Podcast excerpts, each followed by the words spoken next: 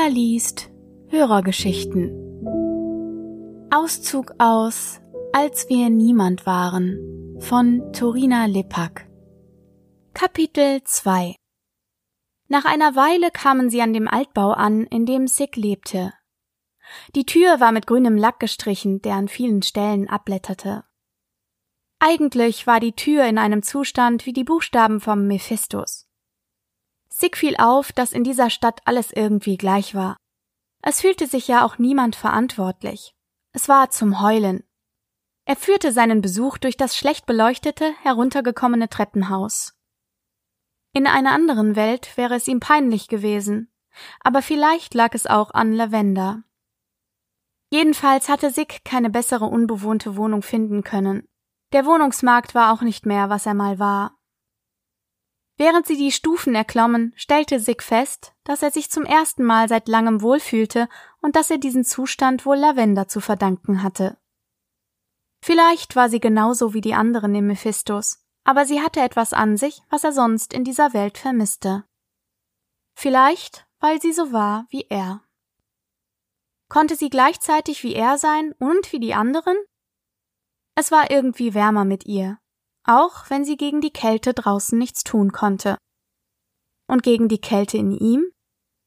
Eigentlich war in ihm gar keine Temperatur, wenn das möglich war. Sig schloss seine Wohnungstür auf. Das Schloss klemmte wie immer, aber er hatte schon die richtige Kombination aus Drehen, Ziehen, Drücken und Fluchen herausbekommen. Ein weiteres Problem, das ihm sein Dasein bescherte. Er konnte nicht einmal zum Hausmeister gehen und das Schloss austauschen lassen. In der Wohnung kam ihnen der Kater entgegen und maunzte wie immer herzzerreißend. Sig kraulte ihn hinter seinem Halsband, das eigentlich ein Nietenarmband war, und stellte die beiden vor. Der Kater strich Lavender um die Beine. Er mag dich, stellte Sig fest. Sieht so aus. Tiere haben mich schon immer gemocht. Lavender betrat die Wohnung. Er kann einen Trick, sagte Sig stolz. Er streckte den Arm über den Kater aus und schnipste mit den Fingern. Methusalem stellte sich auf die Hinterbeine, zog die Vorderbeine an und sah dabei aus wie ein Hase oder ein Känguru. Ich habe noch nie eine Katze gesehen, die auf Kommando Tricks vorführt, bemerkte Lavender. Ich auch nicht. Das ist ja das Besondere. Ich habe keine Ahnung, warum er das macht. Es funktioniert jedes Mal. Er bekommt nicht mal ein Leckerli. Aber er ist ja sowieso nicht normal.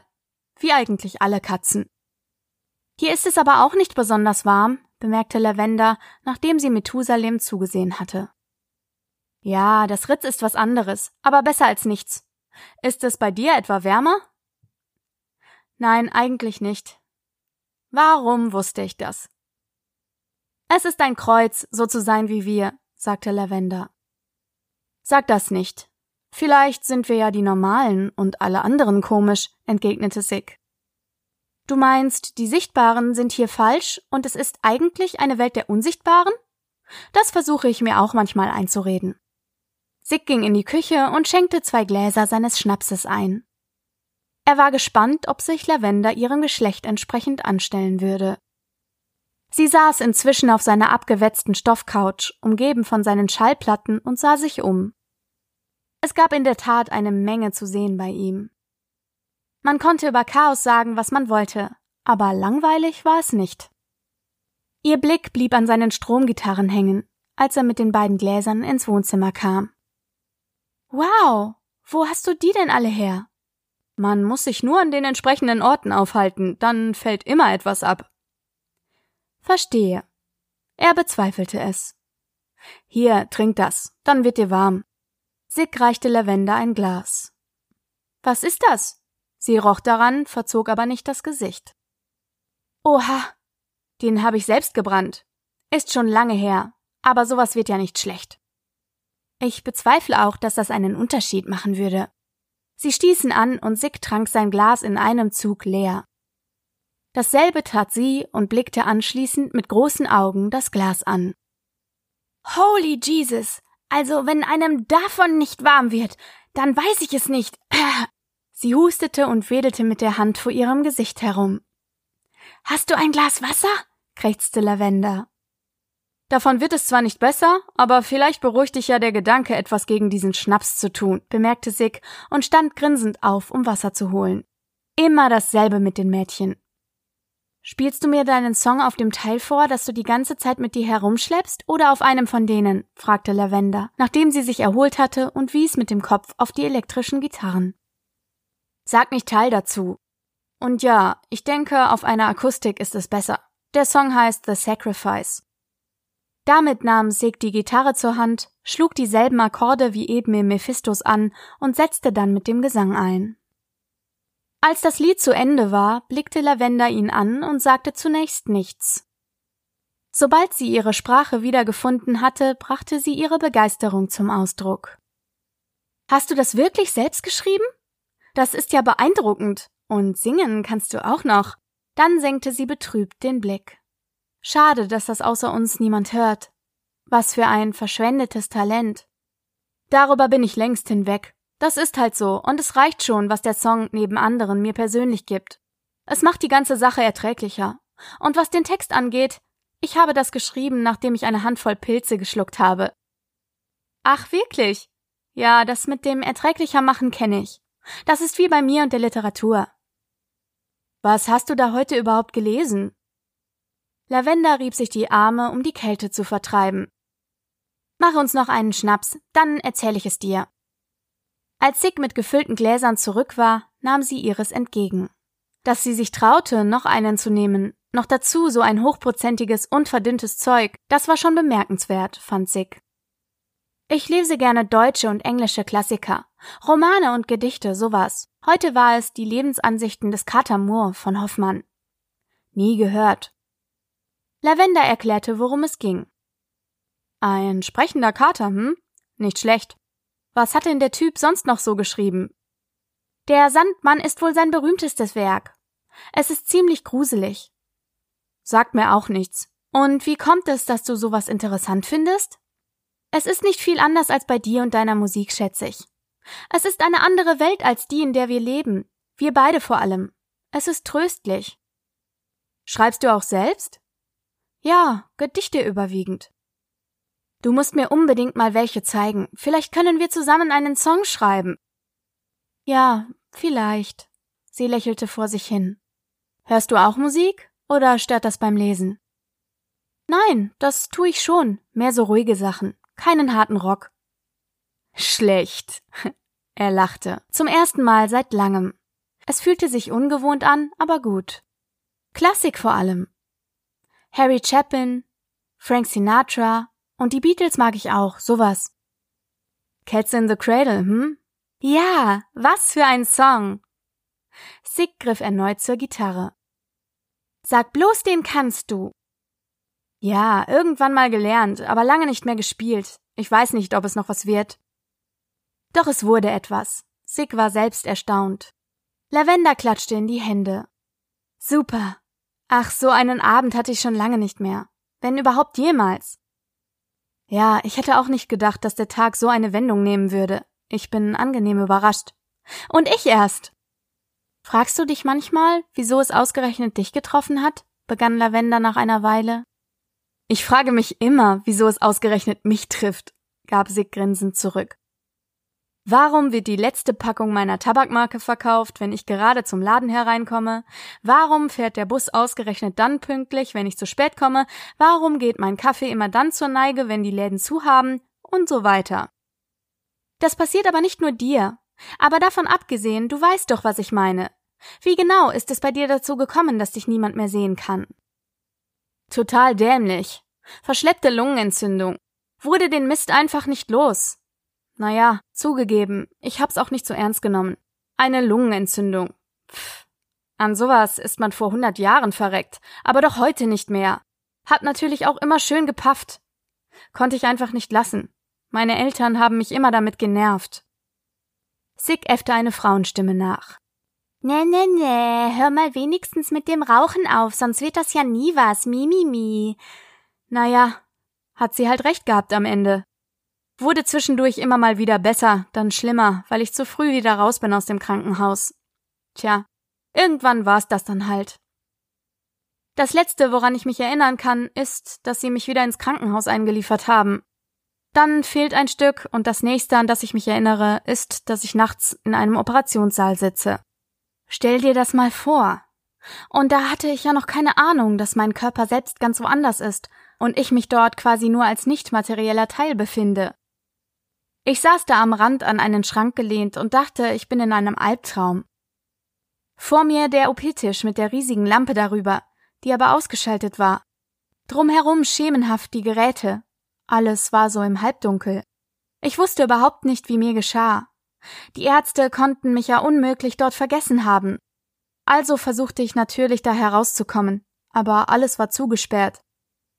Ich bekam es mit der Panik und warf alles mögliche Zeug um, um Lärm zu machen, und rief und schrie, aber es tat sich nichts.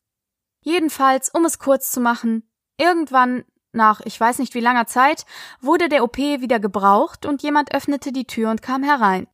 Ich lief erleichtert zu dem Typen hin und wollte ihn fragen, was hier vor sich gehe, aber er nahm mich gar nicht wahr. Er stand einige Sekunden in der Tür und eilte dann zu dem Chaos hin, das sich veranstaltet hatte. Ich lief hinterher und wollte mich erklären, obwohl ich eigentlich auf das Personal sauer war, das mich hier eingesperrt hatte. Doch der Mann reagierte immer noch nicht. Ich sprang vor ihn und rief ihn an und fuchtelte mit den Armen. Ich packte ihn schließlich sogar am Arm. Doch er sah sich nur die Verwüstung an. Instinktiv sah ich an mir herunter, konnte aber nichts Ungewöhnliches entdecken. Ich selbst konnte mich noch sehen. Ich gab es auf und lief nach draußen auf den Flur, wo auch Leute waren, die mich alle nicht beachteten. Ich war völlig orientierungslos und lief erstmal aus dem Krankenhaus raus. Irgendwann dämmerte mir, dass ich keinen Körper mehr habe. Ich habe keine Ahnung, wie lange das gedauert hat. Jedenfalls rannte ich dann wieder ins Krankenhaus, um ihn zu suchen, fand ihn aber nicht. Ich glaube, sie hatten ihn da schon weggebracht. Wohin auch immer.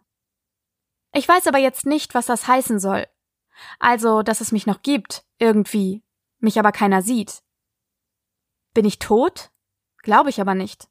Frag mich nicht wieso. Vor allem müsste ich ja dann auf Meergeister oder was auch immer wir sind treffen, nicht nur auf dich. Gibt es überhaupt eine Instanz, die das hier veranlasst hat oder was? Hat es einen Sinn? Eigentlich stelle ich mir dieselben Fragen, die sich ein normaler Mensch auch stellt. Die haben vielleicht Probleme in ihrem geregelten Leben. Sagenhaft. Naja, jedenfalls, ich habe irgendwann aufgehört, mir darüber Gedanken zu machen. Ich finde es nicht heraus.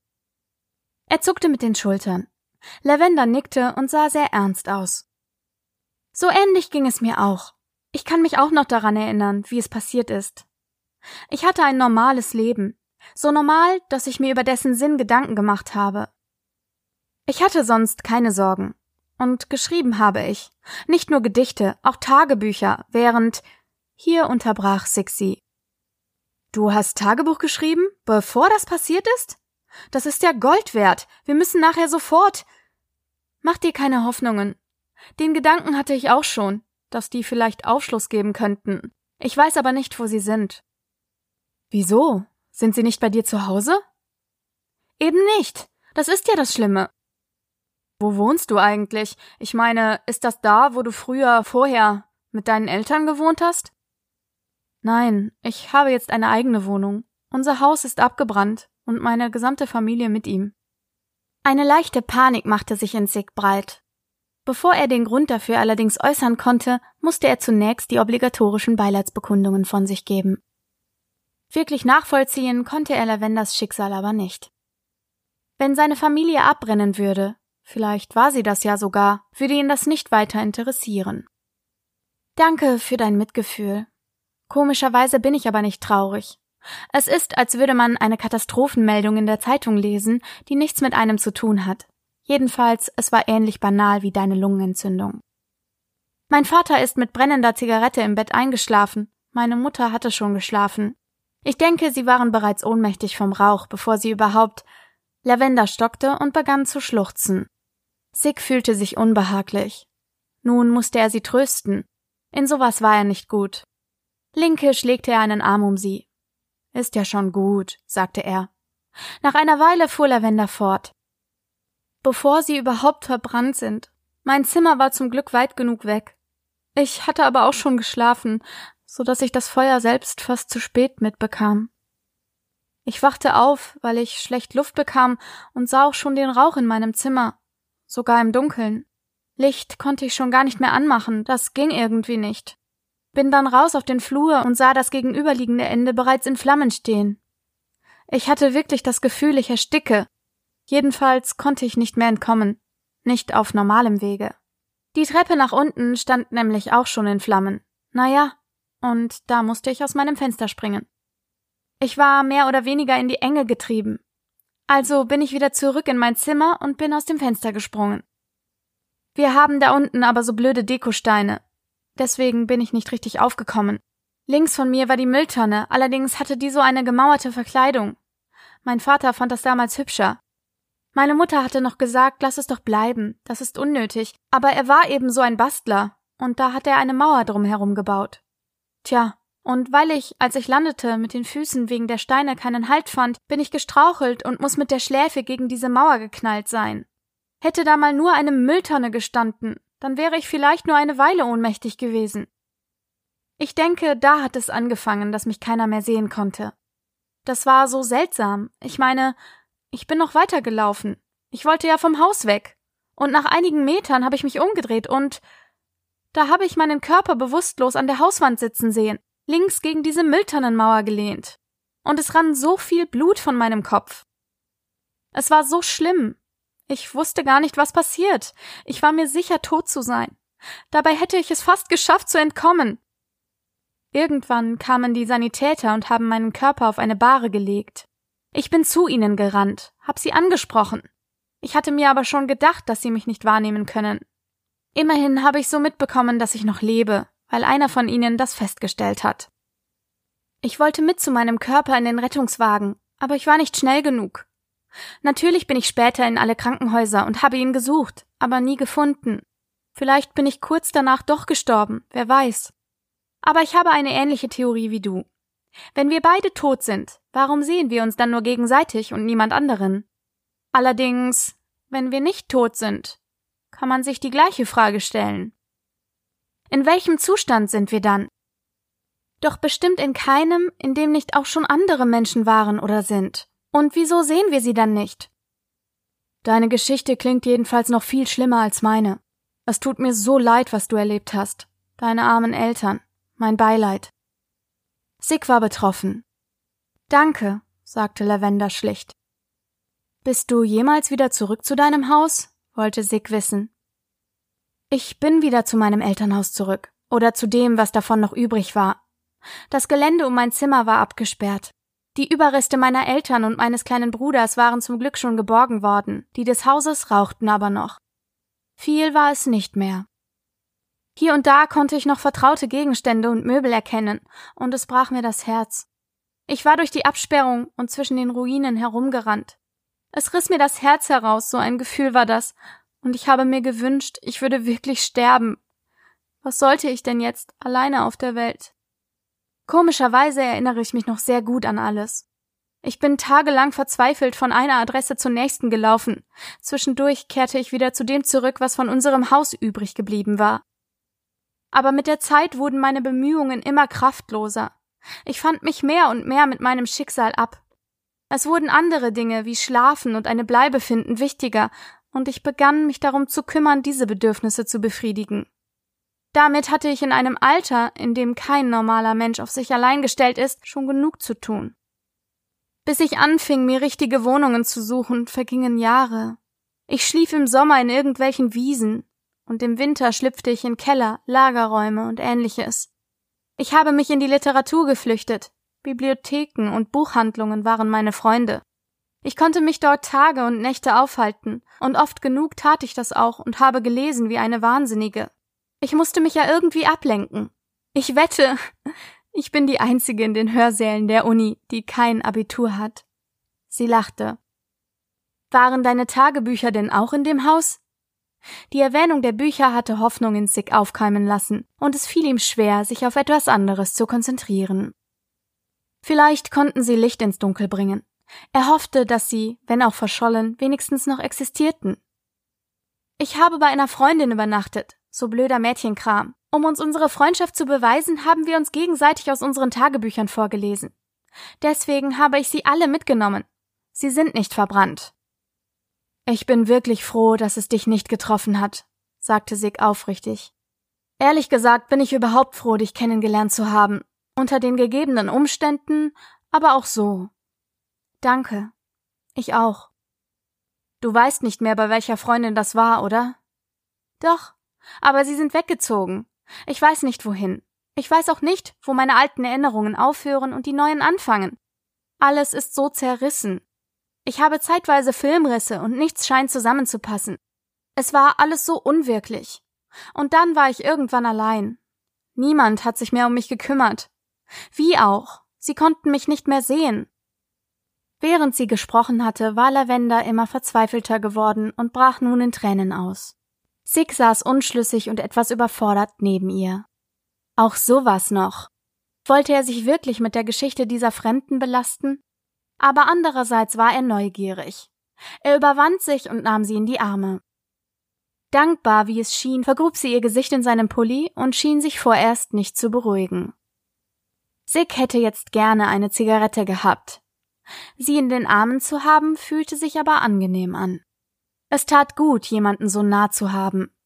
Das war schon etwas anderes als die Katze. Nach einer Weile, die endlos schien, wurden ihre Schluchzer weniger und sie hob den Kopf. Ihre Schminke war ganz verschmiert. Sig fragte sich bei dieser Gelegenheit, weshalb sie die überhaupt benutzte, wo sie doch sowieso nie jemand sah. Scheinbar nur für sich selbst. Frauen waren seltsam. Und wahrscheinlich war es jetzt auch noch seine Aufgabe, dafür zu sorgen, dass sich der Schaden in Grenzen hielt. Sig hatte keinerlei Erfahrung mit Frauen, was so etwas anging. Bevor mit ihm passiert war, was immer mit ihm passiert war, hatte er diese nur ausgenutzt und weggeworfen, während sie sich unsterblich in ihn verliebt hatten.